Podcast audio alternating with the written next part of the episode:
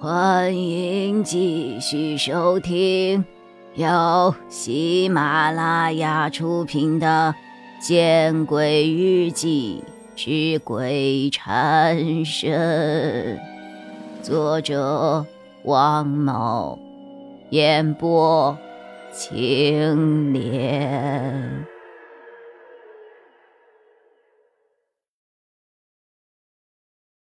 隐隐的。我做了一个梦。我在第一时间就认为自己是在做梦。我梦见了一片大海，海天相接。然而这个景色却并不美，因为海水是深灰色的，而天空也是深灰色的。我的身体。隐隐的，似乎被风吹过一般的向前飘动着。我穿过灰色的海滩，我看到了一个木头的小屋。小屋前站着一个高大的男孩，他回头看了我一眼，咧着嘴惨笑了一下。我知道他。他是郑高阳。从明天起，做一个幸福的人，喂马、劈柴、周游世界。从明天起，关心粮食和蔬菜。我有一所房子，面朝大海，春暖花开。从明天起，和每一个亲人通信，告诉他们我的幸福。那幸福的闪电告诉我的，我将告诉每一个人，给每一条河、每一座山。取一个温暖的名字，陌生人，我也为你祝福。愿你有一个灿烂的前程，愿你有情人终成眷属，愿你在尘世过得幸福。郑高阳的声音空灵无比，前所未有的好听，但是我却不知为何，总觉得。这充满了不祥。我只愿面朝大海，春暖花开。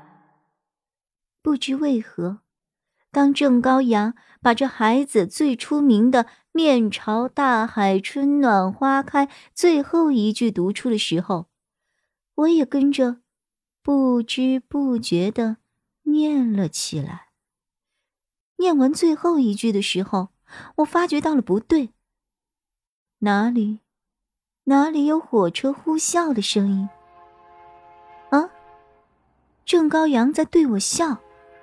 他躺在了地上，一条生锈的铁轨快速的蔓延。郑高阳的脸上充满了绝望的笑意。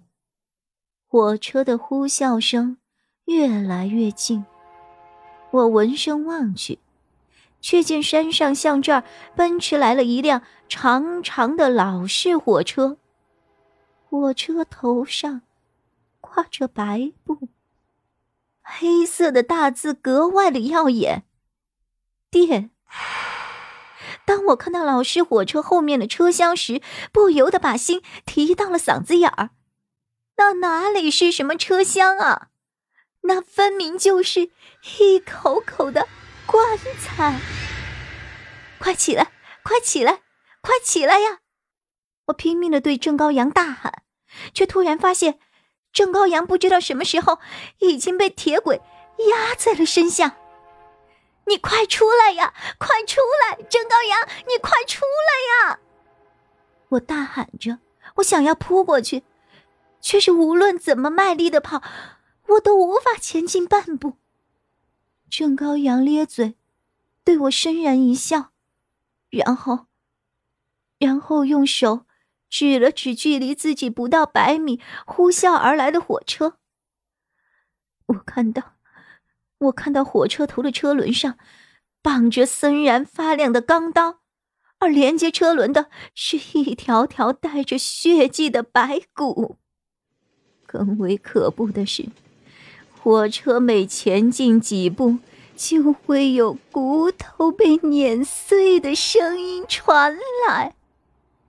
仿佛是肉带着骨头被榔头砸碎的声音。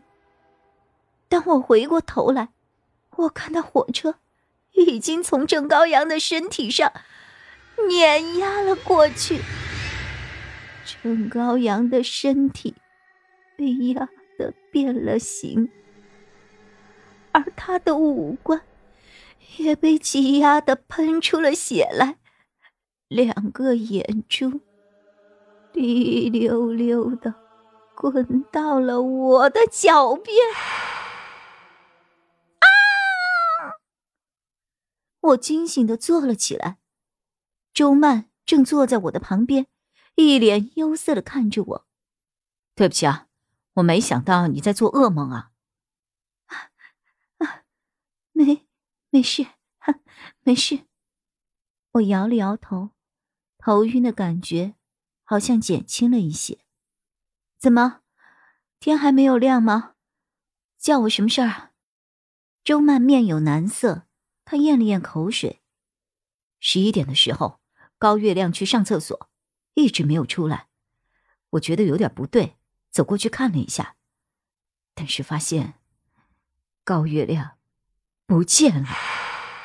听到周曼的话，我又看了看床边，这才想起来，高月亮是和我一起睡的。睡前他好像说过自己要去上厕所，但是我没有理他。我意识到了事态的严重，连忙起身，边穿衣服边问。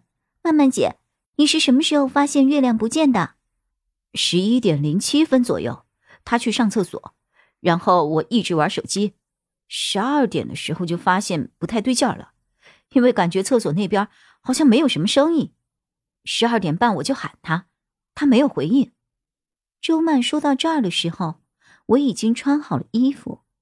我先是打开了宿舍仅有的一个大灯，然后走到了卫生间的门口。卫生间的门开着，里面还站着一个人，但是却沉默不语。这是看着窗外的夏寒。本集播讲完毕，你关注了吗？还没有。那，你转头看看身后。